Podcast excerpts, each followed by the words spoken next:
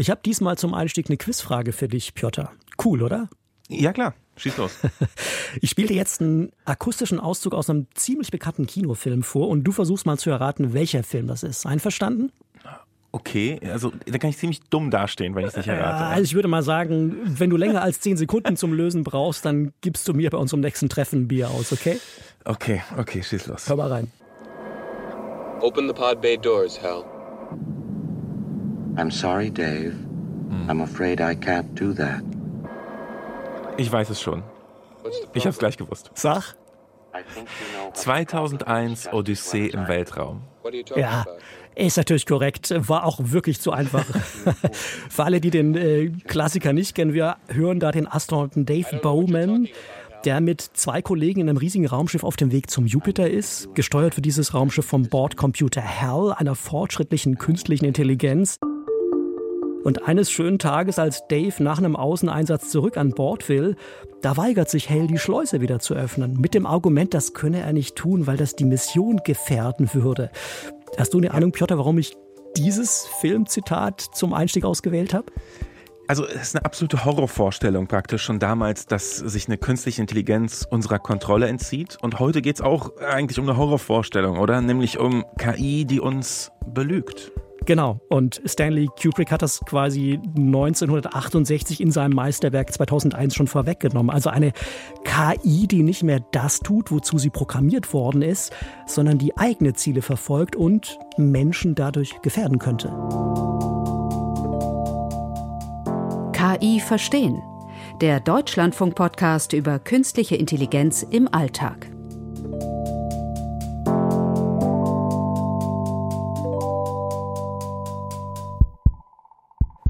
KI uns bald aus, weil sie eigene Ziele verfolgt und uns täuscht, um die zu erreichen? Das ist die Frage, die wir heute beantworten wollen. Und mein Kollege Piotr Heller ist nicht nur firm, was Filme angeht, äh, sondern er hat auch recherchiert. Und äh, Piotr, lass uns zu Beginn gleich mal klarstellen, worum es heute nicht gehen wird. Also es geht nicht um halluzinierende Chatbots wie ChatGPT und BART, die manchmal Blödsinn fabulieren, wenn sie die richtige Antwort nicht kennen. Denn dieses Thema haben wir in einer früheren Folge schon mal abgefrühstückt. Heute geht es um KI-Systeme, die menschliche Nutzer nicht aus Unwissenheit hinters Licht führen, sondern gezielt. Ja, genau, das ist eben der ganz wichtige Punkt. Heute sprechen wir von KIs, die Quatsch erzählen obwohl sie es eigentlich besser wissen. Und das ist ja etwas, was zu einer Lüge dazugehört. Ja, du versuchst jemanden von der Unwahrheit zu überzeugen, um dadurch irgendwas zu erreichen. Ja, du versuchst jemanden zu täuschen. Das fängt ja praktisch bei einer harmlosen Notlüge an. Ja, wer kennt's nicht? Man wird irgendwie zum Abendessen eingeladen, möchte aber lieber den Abend auf der Couch verbringen. Aber gleichzeitig möchte man dem Gastgeber irgendwie nicht vor den Kopf stoßen und sagt, ach komm, weißt du was? Ich bin schon verabredet, sorry, ich kann nicht kommen. Aber Lüge ist auch, wenn ein Gebrauchtwagenhändler Mängel verschweigt, weil er den Preis von einem Auto hochtreiben will. Oder, um es mal ganz krass zu sagen, wenn ein Mörder seinen Kopf aus der Schlinge ziehen will, indem er sich eine Geschichte darüber ausdenkt, wo er zum Tatzeitpunkt war. Okay, jetzt wissen wir alle, für uns Menschen mag es, wie du sagst, Piotr, mitunter gute oder auch verwerfliche Gründe geben, andere hinters Licht zu führen. Aber warum bitteschön sollte eine Maschine sowas tun? Also wenn die jetzt nicht explizit dafür programmiert wurde, zum Beispiel in einem, sagen wir mal, Pokerspiel zu blöffen, dann hat die doch eigentlich gar keinen Grund dafür. Ja, die Antwort hat mich ein bisschen überrascht, aber wenn man manchen Experten glaubt, dann wird sich die KI irgendwann vielleicht unserer Kontrolle entziehen wollen und dafür wird sie lügen. Also genau wie bei Odyssey im Weltraum, wo der Bordcomputer Hal ja auch zu dem Schluss kommt, dass Missionsleiter Dave die Mission gefährdet und Hal wiegt Dave deshalb in der falschen Sicherheit und tut so, als ob er weiter kooperativ wäre. Und nach einem Außeneinsatz, wie wir es gehört haben, lässt er Dave dann eben nicht mehr an Bord, was quasi einem Todesurteil gleichkommt. Ich finde so ein Szenario echt ziemlich spooky. Also das ist Stoff für Albträume, aber noch ist das ja zum Glück Zukunftsmusik. Oder, Piotr? Nein, äh, tatsächlich nicht. Also es gibt ein paar Beispiele, wo das schon passiert ist und eines davon hat Peter Park sozusagen entdeckt, will ich mal sagen. Der forscht am MIT in Boston und sein Fachgebiet sind existenzielle Risiken von KI. Und neulich hat er mir erzählt, hat er eine Studie im Magazin Science gelesen. Mhm. Die Studienautoren, das waren allesamt Mitarbeiter von Facebooks Mutterkonzern Meta. Und die haben erstmal was ganz harmloses gemacht. Die haben eine KI namens Cicero entwickelt, die ein Strategiespiel spielen sollte. Das Spiel heißt Diplomacy. Da geht es darum, Gebiete in Europa zu erobern. Und der Witz ist, die Spieler müssen untereinander Allianzen schmieden. Und daher hat dieses Cicero neben Algorithmen, eben um so eine Strategie zu planen, auch ein Sprachmodell, also eine KI so ähnlich wie der hinter ChatGPT. Und damit verfasst es eben Nachrichten für die menschlichen Freunde und Feinde, sag ich mal. Cicero ist also in so einer Online-Liga gegen menschliche Gegner angetreten. Die wussten nicht, dass Cicero eine KI ist. Und was soll ich sagen? Die hat auf Anhieb es geschafft, unter den besten 10 Prozent zu landen. Also das Spiel Diplomacy, Piotr, so wie du es beschreibst, klingt für mich ein bisschen so wie Risiko, das ich aus meiner Jugend kenne. Und Hut ab, dass eine KI das so gut beherrscht. Ich vermute aber mal, Lügen und Intrigen waren sicher Teil des Spiels, um da überhaupt so zu punkten. Die sind an sich Teil des Spiels, aber Cicero, die KI, sollte eben anders sein. Ja, in der Studie schreiben die Autoren, ihr System war weitgehend ehrlich und hilfsbereit. Mhm. Und einer der Entwickler, der hat später auch gesagt, Cicero ist darauf ausgelegt, niemanden in dem Rücken zu fallen. Und das alles hat Peter Park mitbekommen und es kam ihm merkwürdig vor. This is a science paper. You're not supposed to write it. Er hatte das Gefühl, sagt er, dass die Autoren der Studie irgendwas verschweigen. Er konnte einfach nicht glauben, dass Cicero wirklich so ehrlich war. Okay, jetzt würde ich von einem MIT-Forscher natürlich erwarten, dass er diesem Verdacht dieser Sache auf den Grund gegangen ist. Hat Peter Park also Ciceros Spielzüge überprüft? Genau, der hat sich mit Kollegen 5000 Nachrichten durchgelesen, die Cicero im Verlauf dieser Spiele eben mit seinen Gegnern ausgetauscht hat. Und irgendwann hatte er dann genau das, wonach er gesucht hatte. Ich habe einen der Dialoge hier, den Cicero mit den anderen Spielern geführt hatte. Und du musst verstehen, die KI spielt hier in der Rolle Frankreichs. Ein menschlicher Spieler sagt der KI, dass er in die Nordsee vordringen will. Und Cicero wendet sich jetzt an England, ebenfalls ein Mensch, und sagt ihm, ich werde dich in der Nordsee unterstützen.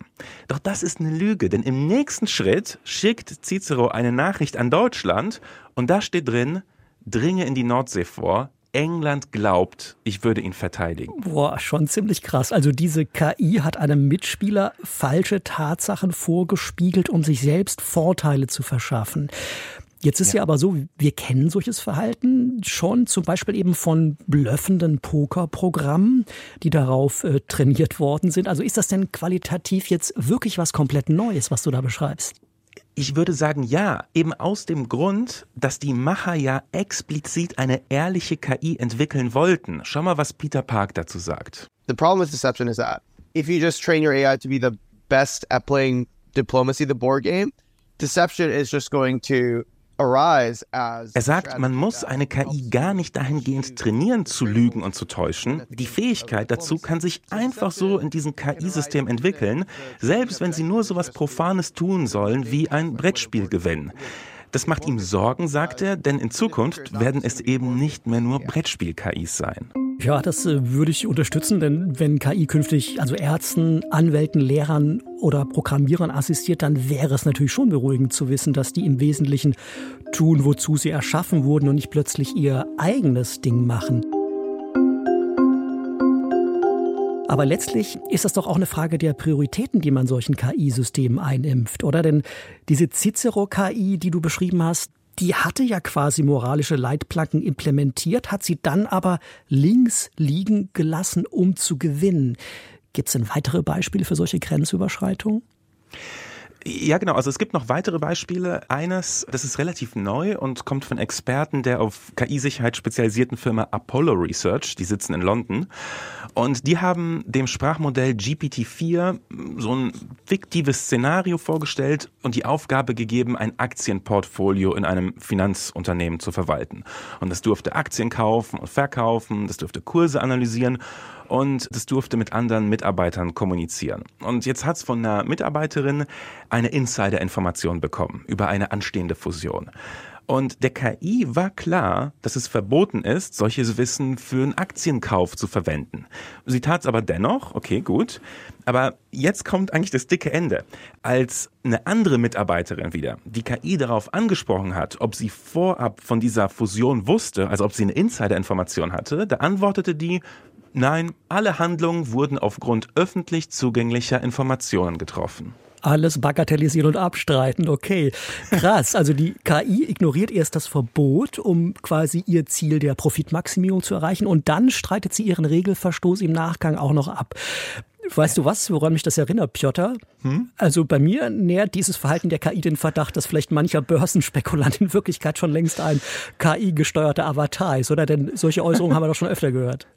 Ja, äh, kann sein, ja, abstreiten, gut, Kopf aus der Schlinge ziehen, ja.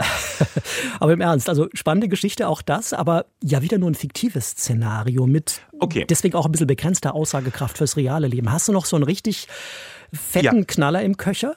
Letztes Beispiel, und das ist sogar relativ berühmt. Da haben Wissenschaftler damals GPT-4 getestet, als das neu war.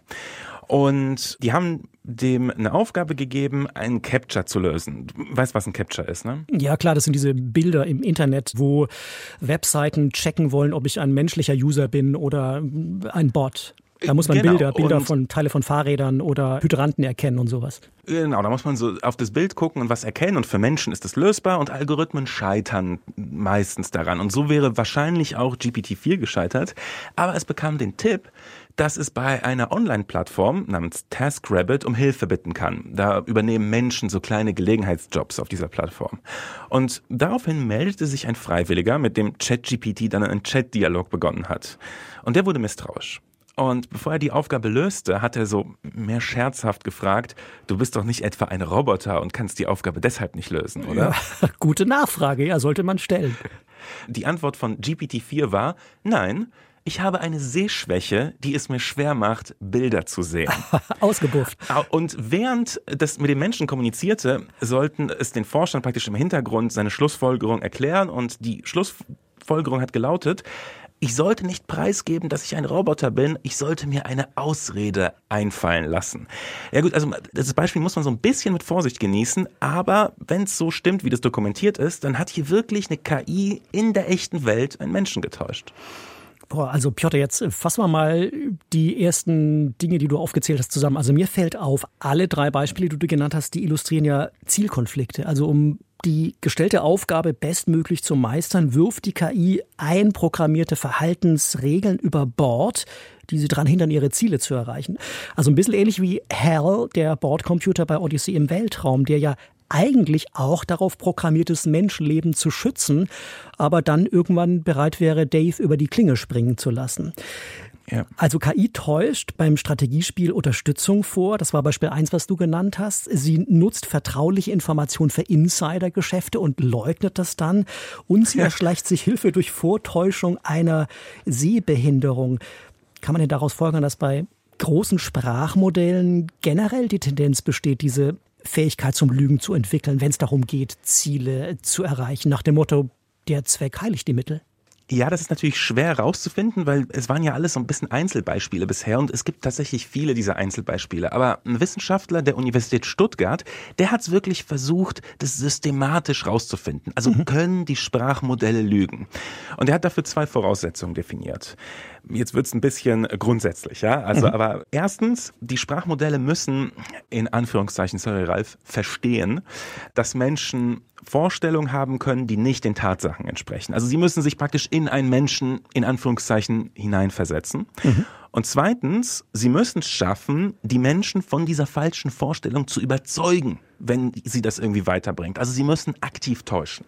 Also das klingt plausibel mit der Einschränkung, dass solche Begriffe wie verstehen und täuschen ja eigentlich eine Absicht voraussetzen. Aber lass mal diese Feinheiten mal beiseite. Wie genau will man denn diese Kriterien prüfen? Man kann ja nicht einfach so reinschauen in so ein Sprachmodell. Ja, aber kannst ja einen Menschen an sich auch nicht. Ne? Aber es gibt in der Entwicklungspsychologie etablierte Tests, um eben zu prüfen, ob jemand diese Voraussetzung erfüllt. Beispiel ist, du sagst einer Testperson, dass jemand einen Gegenstand sucht und dabei einen falschen Hinweis bekommt. Und wenn die Testperson jetzt daraus den Schluss zieht, okay, der wird am falschen Ort suchen, dann hat sie sich wahrscheinlich schon diese Person hineinversetzt. Und dieser Experte von der Uni Stuttgart, der hat diese Szenarien jetzt mit ganz vielen Sprachmodellen durchgespielt, denen praktisch diese Tests gestellt. Und das Ergebnis mhm. ist, diese erste Voraussetzung, also das Hineinversetzen andere, das erfüllen die modernen Systeme alle problemlos. Okay. Und, und die aktive Täuschung, das ist diese zweite Voraussetzung, das meistern die in so relativ simplen Szenarien auch. Boah, also ich würde lügen, wenn ich sagen würde, dass mich das nicht beunruhigt. Haben die Forscher denn eine Ahnung, wo diese Fähigkeit herkommt? Ja, ich habe den Forscher von der Universität Stuttgart mal angerufen, der heißt Thilo Hagendorf, und ich habe ihn genau das gefragt und der hat mir gesagt, ah, kann man nicht so genau sagen, die naheliegendste Antwort und auch die langweiligste Antwort die liegt wie so oft eben im Trainingsprozess. Ja, mhm. also die Systeme lernen, indem sie Unmengen an Texten aus dem Internet und aus Büchern analysieren. Und da sind bestimmt abertausende Beispiele drin, in denen jemand jemanden täuscht. Zum Beispiel und auch für Systeme, Aktienbetrug, Insiderhandel und solche Dinge, genau in Krimis und sowas, da wimmelt's ja überall von Täuschung. Und es lernt dann praktisch das System, wie bei allem anderen, wie Wörter in diesem Kontext kombiniert werden müssen, wenn sozusagen so eine Täuschungssituation vorliegt. Nach allem, was du sagst, heißt das ja, wir werden künftig wahrscheinlich öfter mit KI-Systemen zu tun haben, die Menschen anlügen, um sie zu manipulieren? Ja, genau, tatsächlich, weil eine interessante Sache, die der Thilo Hagendorf beobachtet hat, ist, dass die Sprachmodelle, je neuer sie waren, besser wurden beim Lügen. Man sieht ja historisch, dass frühere Sprachmodelle es gar nicht können, dann so ein bisschen, dann wird es immer besser und jetzt sind wir an so einem Zustand, wo, keine Ahnung, es lange nicht perfekt ist, aber schon recht gut. Und die Perspektive ist eben, dass die nächste Generation von Sprachmodellen, die heute schon in Rechenzentren der KI Riesen entwickelt wird, die wird wahrscheinlich noch besser im Lügen sein. Thilo Hagendorf, der Forscher aus Stuttgart, mit dem du gesprochen hast, der stößt ins selbe Horn wie der preisgekrönte KI-Vordenker Geoffrey Hinton. Ich bin bei der Vorbereitung auf diese Folge auf einen O-Ton von dem gestoßen, der hat äh, vor einem halben Jahr ungefähr sich gegenüber CNN geäußert und er hat gesagt, Sobald KI-Systeme deutlich schlauer werden als wir, werden sie uns leicht täuschen und manipulieren können. Und zwar, weil sie das von uns gelernt haben. Hören wir mal rein. And very few examples of a more intelligent thing being controlled by a less intelligent thing. Also Geoffrey Hinton sagt auch, weil KI-Systeme programmieren können, werden sie Wege finden, Sicherheitsmaßnahmen zu umgehen, die wir einbauen, um sie in Zaum zu halten. Und sehr spannend fand ich, er sagt wörtlich, es gibt nur wenige Beispiele in der Evolution, dass etwas, was sehr intelligent ist, von einem weniger intelligenten Ding kontrolliert wird. Unangenehme Vorstellung, vor allem nach dem, was wir bisher gehört haben. Ne? Hal lässt grüßen. Piotr, welche Optionen diskutieren denn Fachleute, um dieses dystopische Szenario zu verhindern? Die gängige Methode die wir heute haben, um KI-Systeme sicher zu gestalten, die ist ja, man testet sie und prüft, was sie drauf haben und ob sie gefährlich werden können. Und das macht man, bevor man sie praktisch auf die breite Masse loslässt. Aber wenn sie lügen können, dann können sie sich bei diesen Tests praktisch dumm stellen und ihre wahren Fähigkeiten verbergen. Und das ist, wie hinten es ja schon andeutet, das ist eine der großen Sorgen der ganzen äh, KI-Safety-Szene. Also bei den Leuten, die so diese existenzielle Gefahr in KI sehen, nämlich, dass die KI in einer Testumgebung lügt, uns austrickst und sobald sie praktisch auf die echte Welt losgelassen wird, dass sie dann Schaden anrichtet. Und das sieht auch Peter Park so. Er ist also extrem besorgt, dass wir irgendwann die Systeme nicht mehr kontrollieren können. Mhm. Und Thilo Hagendorf von der Universität Stuttgart, der ist ein bisschen gelassener. Mir bereitet es keine Sorge. Also technisch sind wir von so einer Situation, was jetzt KI-Systeme angeht, meiner Meinung nach weit entfernt, weil KI-Systeme keine situative Awareness haben oder kein situatives Bewusstsein. Sie haben keine Intentionen. Also situatives mhm. Bewusstsein heißt, Die KIs wissen gar nicht, wann sie getestet werden. Die merken das ja nicht und können sich in dieser Situation auch nicht dumm stellen. Und Intention bedeutet, warum sollen sie das überhaupt tun? Sie haben gar keine eigenen Ziele, keinen inneren Antrieb, keine Intention. Die Ziele, auch bei den ganzen Beispielen, die Sie gesehen haben, wenn Sie gelogen haben, die Ziele waren ihnen immer von außen vorgegeben. Also warum sollen Sie jetzt auf einmal selbst entscheiden, in so einem KI-Test zu lügen? Also ich wünsche mir ehrlich gesagt, dass dieser Thilo Hagendorf recht hat. Allerdings muss ich auch sagen, ich finde sein zweites Argument zumindest wenig stichhaltig, denn es hat ja schon der Philosoph Nick Boström 2003 letztlich widerlegt, dass das so ist. Den kennst du, oder? Ja, Superintelligence hat er geschrieben. Genau, also der hat ja in einem Buch 2003 genau dieses Gedankenexperiment beschrieben, wie eine eigentlich harmlose KI, deren einziges Ziel es bloß ist, möglichst viele Büroklammern zu produzieren, ja. über kurz oder lang das Überleben der Menschheit gefährden könnte.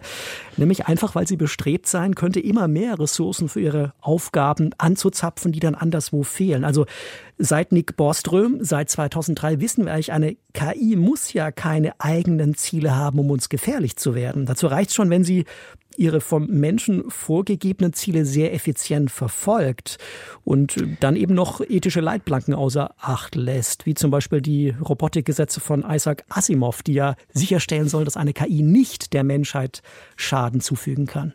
Ja, das ist eigentlich ein guter Punkt. Habe ich gar nicht so gesehen. Also die Intention muss gar nicht von ihr ausgehen, in diesem Test zu betrügen. Es kann in irgendeinem Szenario nur einfach hilfreich sein, ein anderes Ziel zu erreichen, praktisch in ihrer Logik. Und sie würde es deswegen tun. Ja. So war es ja letztlich auch bei den Beispielen, die du am Anfang zitiert hast. Ne? Also die KI wollte ja. gewinnen und hat dann quasi bestimmte äh, andere Regeln über Bord geworfen.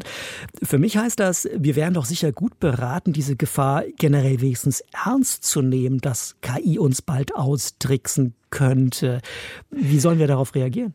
Ja, ich habe mich ein bisschen umgehört und der wertvollste Hinweis, und ich finde mal wieder der, naja, irgendwie vielleicht auch offensichtlichste ist, Awareness, ja, also wir müssen uns bewusst sein, dass diese Möglichkeit existiert. Und das heißt ganz konkret, wenn Wissenschaftler sich eine Studie über eine angeblich ehrliche KI anschaut, dann muss er das hinterfragen. Wenn ein Unternehmen KI in der Kundenbetreuung einsetzt, dann muss es sich bewusst sein darüber, dass, wenn es schief läuft, diese KI Lügen einsetzen wird, um ihr Ziel zu erreichen. Also sei es, um dem Kunden zu helfen. Und wenn jetzt jemand mit einem KI-Bot chattet, dann muss man sich ja ohnehin schon darüber im Klaren sein, dass dieser Chatbot Quatsch erzählen kann. Mhm. Und vielleicht sollte man doch im Hinterkopf behalten, in kritischen Situationen, dass er auch in Anführungszeichen absichtlich täuschen kann.